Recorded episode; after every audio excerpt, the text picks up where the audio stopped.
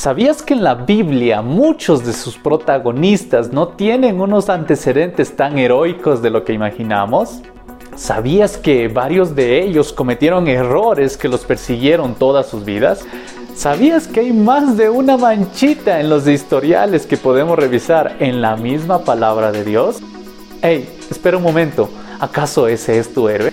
Pues bien, el día de hoy vamos a aprender sobre algunos de los momentos más F en la vida de muchos personajes de la Biblia y vamos a ver cómo estas situaciones trajeron muchas consecuencias en la vida de ellos y que precisamente no les da una reputación muy agradable que digamos. Así que si tienes curiosidad sobre qué es lo que sucedió con estos personajes, quédate con nosotros que empezamos.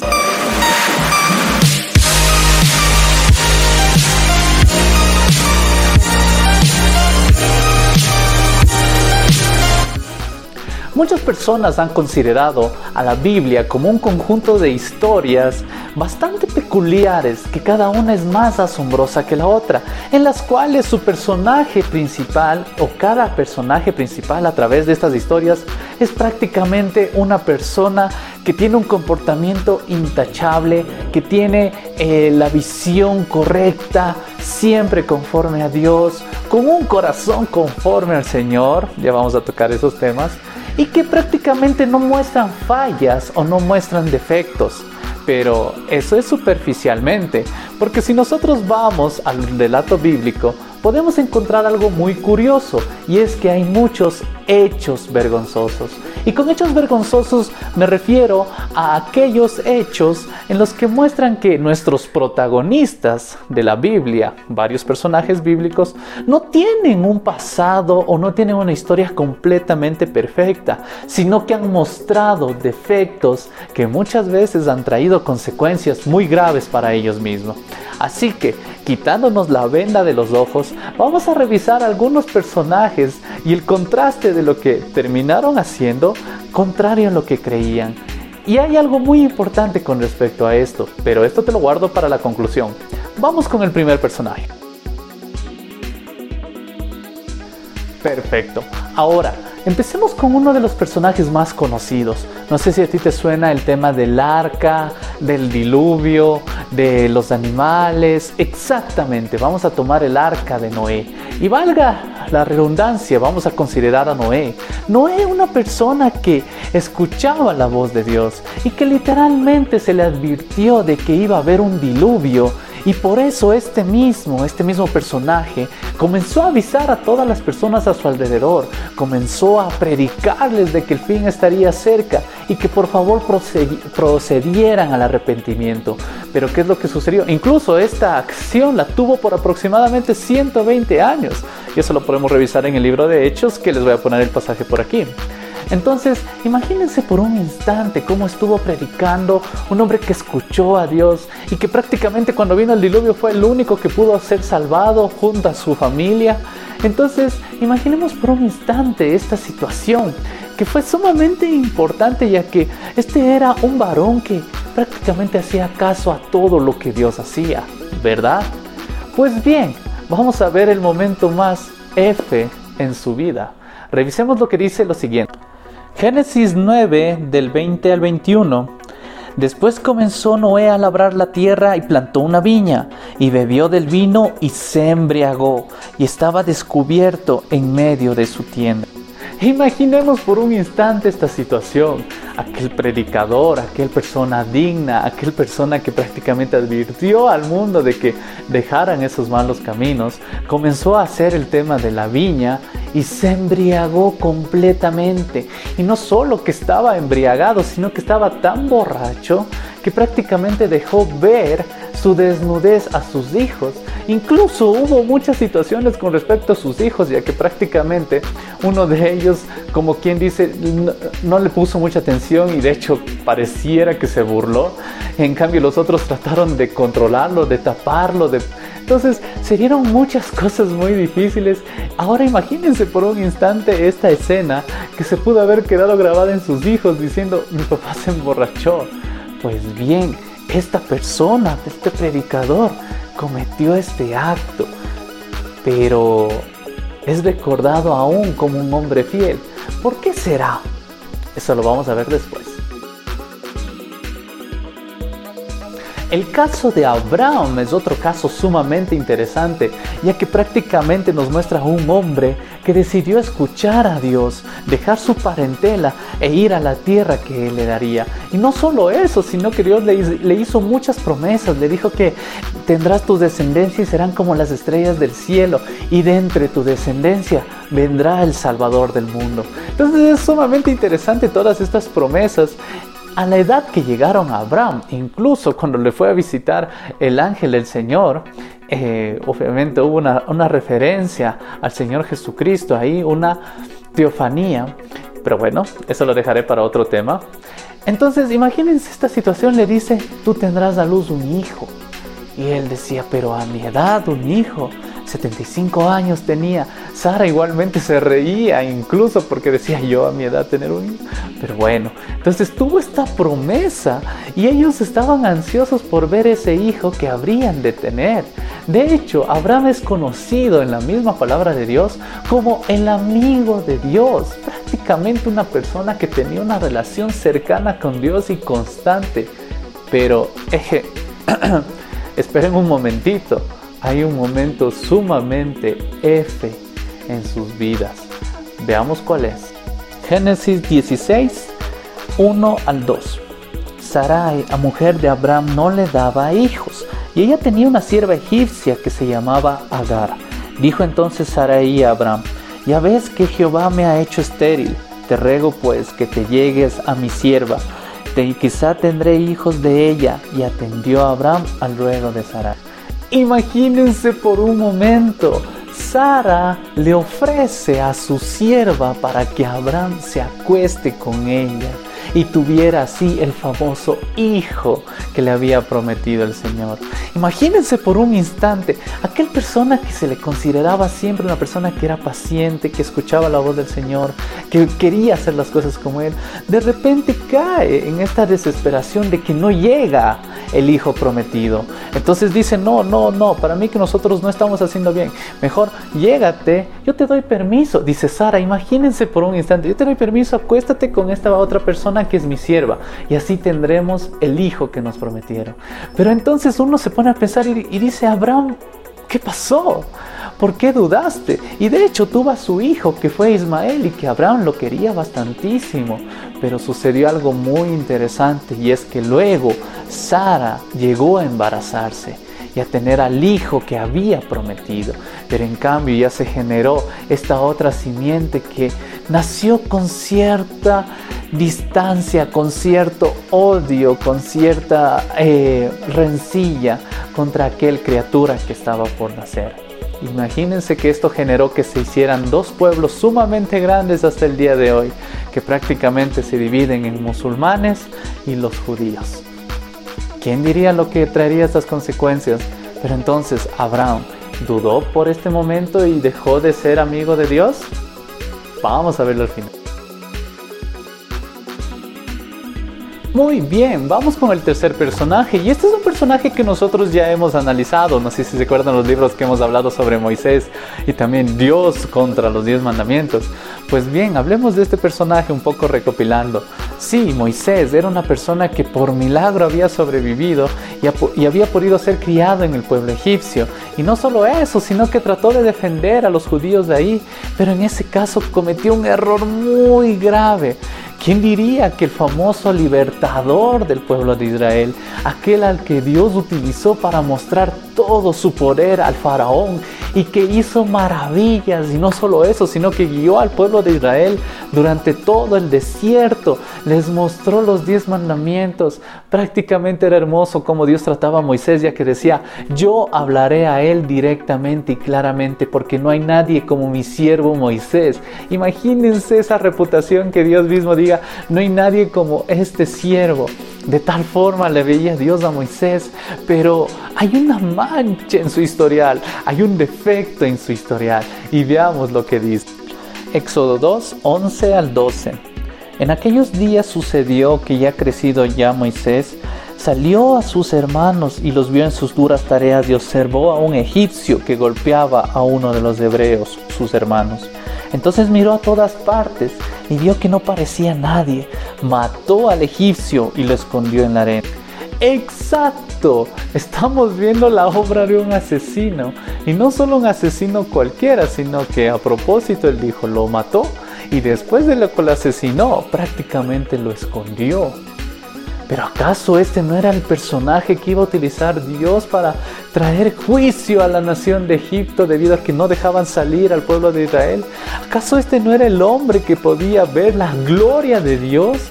Imagínense esta mancha. ¿Acaso esta mancha no lo descarta completamente de un Dios santo, poderoso y misericordioso para que lo vaya a utilizar? Pues quédate hasta el final. Ya vas a ver lo que vamos a aprender. El cuarto personaje que vamos a revisar el día de hoy precisamente se trata de un hombre sumamente fuerte. Exacto, estamos hablando de Sansón. Sansón cuando el Espíritu Santo lo utilizaba, él tenía una fuerza descomunal, cogía las sogas con el que le amarraban y se zafaba como si fueran hilos. No solo eso, sino que era capaz de matar a un montón de filisteos. Incluso llegó una ocasión en la que él estaba escapando. Los filisteos le querían matar. Prácticamente él estaba encerrado y vinieron aproximadamente como mil filisteos. En eso Sansón encontró el cadáver de una mula o de una burra, no estoy muy seguro. No, mentira. Entonces le cogió con la quijada y comenzó a asesinar a todos ellos sin parar. Esa era la fuerza que Sansón tenía. Pero había un cierto problemita que tenía por ahí. Y de hecho esto lo voy a profundizar en uno de los videos que podamos hacer sobre nuestros personajes bíblicos, ya que su historia tiene un toque muy, muy, muy especial. Pero bueno, entonces, ¿qué es lo que sucede? Vamos a revisar en la palabra de Dios qué le sucedió a este pobre hombre. Jueces 16, versículo 1. Fue Sansón a Gaza y vio allí a una mujer ramera y se llegó a ella. Exactamente, Sansón tenía unas cualidades un poco mujeriegas, si se puede decir así. Y no solo eso, sino que le gustaba no le gustaban las mujeres israelitas, sino que les gustaban las filisteas. Vaya, ahorita solo tomé un versículo. No quise tomar el versículo conocido con todos, que es en el caso de Dalila. Más bien este versículo aparte porque nos demuestra qué es lo que abundaba en el corazón de Sazón. Ahora nosotros podemos decir, pero es que cómo Dios puede darle a través de su espíritu tanta fuerza a un hombre como él, que prácticamente se acostaba con rameras. Pues déjanos explicarte al final de este video. Muy bien, llegamos al momento clave. Nosotros podemos ver un poco de los resúmenes que vimos sobre ciertos personajes de la Biblia, donde vemos cada uno de los defectos que tuvieron ellos. En este caso, resumiendo un poco, ¿no? Tenemos el caso de una persona, un borracho, tenemos el caso de una persona eh, impaciente, tenemos el caso de un asesino y tenemos el caso de un mujeriego. ¡Wow! Dios va a utilizar esta gente. Pues sí. Y te explico por qué. El Señor en su misericordia, Él sabe todos los defectos que tú, yo y todos estos personajes tienen. Pero hay algo muy importante que diferencia a cada uno de ellos. Y es que en un punto en sus vidas ellos decidieron creerle a Dios. Y me refiero precisamente a lo que él había dicho con respecto al propósito que tenía cada uno de ellos. En el caso de Noé, él decidió creerle en el tema del diluvio y decidió creerle completamente al hecho de estar 120 años no solo predicando, sino también fabricando aquella arca en la que se habrían de salvar. Creyó en la promesa de Dios. En el caso de Moisés, ah no, perdón, Abraham. En el caso de Abraham, en cambio, cuando nació la criatura, él creyó en Dios de tal manera que cuando Dios mismo le dijo, mira, entrégame a tu hijo, él dijo, no hay problema. Incluso cuando iban a subir, él dijo, vamos y ya volvemos. Porque él sabía en su corazón de que Dios tenía el poder de que si es que él sacrificaba a su hijo, tenía el poder de darle la vida otra vez y cumplir la promesa que ya le había dado anteriormente, ya que ya cumplió. Le creyó a Dios. En el caso también de Moisés, le creyó a Dios. Cuando, cuando estaba en el desierto, cuando estaba haciendo eh, como pastor de las ovejas de su suegro Jetro, en ese momento escuchó que Dios le llamó y le dijo, anda, libera a mi pueblo y yo te guiaré a la tierra a la que debes llevarle. Entonces Moisés le creyó y fue, regresó a Egipto, al lugar donde fue sus defectos, donde hizo su mayor error, donde hizo las cosas mal, a salvar al pueblo y guiarlo a la tierra prometida, guiarlo al lugar donde ellos tendrían su reposo. Y otra cosa también, vamos con Sansón. En el caso de Sansón, él al final de sus días, de su último instante, dijo, Señor, por favor, perdóname y dame las fuerzas para hacer lo que tú querías desde el principio, hacer lo que tú quisiste desde el principio. Entonces imagínate, todos estos hombres decidieron creer. ¿Y sabes qué es lo que los sustenta? Es que cada uno de ellos se encuentran en Hebreos 11, donde se habla de aquellos héroes de la fe. Y antes de poner aquí los pasajes donde están cada uno de ellos, entonces pensemos por un instante lo siguiente. Personas con tus fallas, personas con mis fallas, pueden ser utilizadas por Dios. Pero ¿cuándo van a ser utilizadas? Esto no quiere decir que tú puedes pecar deliberadamente y hacer lo que te dé la gana.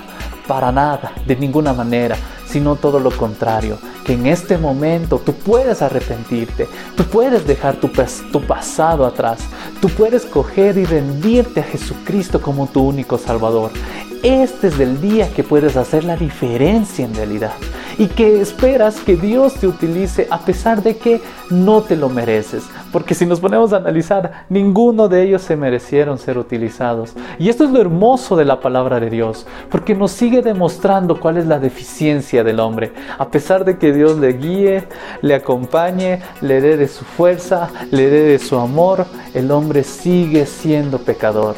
Pero no hay ningún mejor hombre que nuestro amado Señor Jesucristo, que no solo no pecó, a diferencia de todos ellos, no pecó, sino que fue capaz de rescatarnos a través de su sacrificio en la cruz. Así que, por este motivo, yo te invito a que puedas considerar en serio a Dios. Y si tú ya eres cristiano y dices, Sebas, pero es que yo he pecado en esto y en esto y en esto, y me da vergüenza hablar a los demás de Cristo ya que me parece que soy hipócrita, pues bien, pídele perdón a Dios por ese pecado que tú estás cayendo constantemente. Pídele perdón, pídele perdón sincero. Y una vez que le pidas perdón sincero, arrepiéntete de ese pecado y comienza a dar esos pasos. Comienza a hablar de Jesucristo. No tengas miedo porque Dios escogió lo vil, lo bajo, lo humillado, lo torpe, si se puede decir así, para humillar a lo sabio, a lo inteligente, a lo fuerte de este mundo. ¿Y sabes por qué? Porque quien se debe llevar la gloria de nuestros éxitos, quien se debe llevar la gloria por la predicación, quien se debe llevar la gloria siempre ha sido y siempre será nuestro Señor Jesucristo. Así que si Dios quiso utilizar herramientas sucias para hacer su obra, no es culpa de aquel que usa las herramientas, sino más bien es su amor el que con herramientas así hace obras de arte, maravillas preciosas. Ese es nuestro Señor Jesucristo. Ese es nuestro Señor. Pues bien, hasta aquí el video del día de hoy. Fue un video pequeñito. Bueno, no sé en realidad cuántos minutos vayan a salir, pero lo que sí estoy seguro es que nos deja mucho que pensar. A veces podemos decir, tenemos un pensamiento de que somos perfectos, de que prácticamente no hay nadie que nos derrote y, prácticamente nunca fallamos y si fallamos somos lo peor del mundo. Pues no, mira, tienes la oportunidad de reivindicarte. Acércate sinceramente a Dios y volvamos a empezar. ¿Sí? Así que te invito a que tú también puedas hacer lo mismo, a que puedas creerle a Dios, que eso es lo que marca la diferencia, creerle a Dios. ¿Y cómo le creemos a Dios? A través de lo que ha dicho, a través de su palabra y principalmente a través de su hermoso y perfecto mensajero, nuestro Señor Jesucristo. Pues bien, hasta aquí el video del día de hoy. Si es que tienen más personajes, porque yo me quedé con varios personajes, dicen Sebas, pero ahora tocaste cuatro de los más sencillos. ¿Qué pasa con David? ¿Qué pasa con Salomón? ¿Qué pasa con eh, Isaías, Jeremías? ¿Qué pasa con ellos? ¿Tuvieron defectos? ¿Qué pasa con Pedro? ¿Qué pasa con Pablo? Uy, si supieran todos los defectos que podemos seguir sacando. Así que si es que tienen algún personaje que quisieran que podamos revisar y podamos ver algunos de los defectos que ellos también, pongan en los comentarios. No se olviden darle like, suscribirse, seguirnos en nuestras redes sociales donde nosotros compartimos bastantes reflexiones, bastantes versículos, lo más importante para glorificar a nuestro Señor. Les mandamos un abrazo, somos Desmintiendo la Verdad.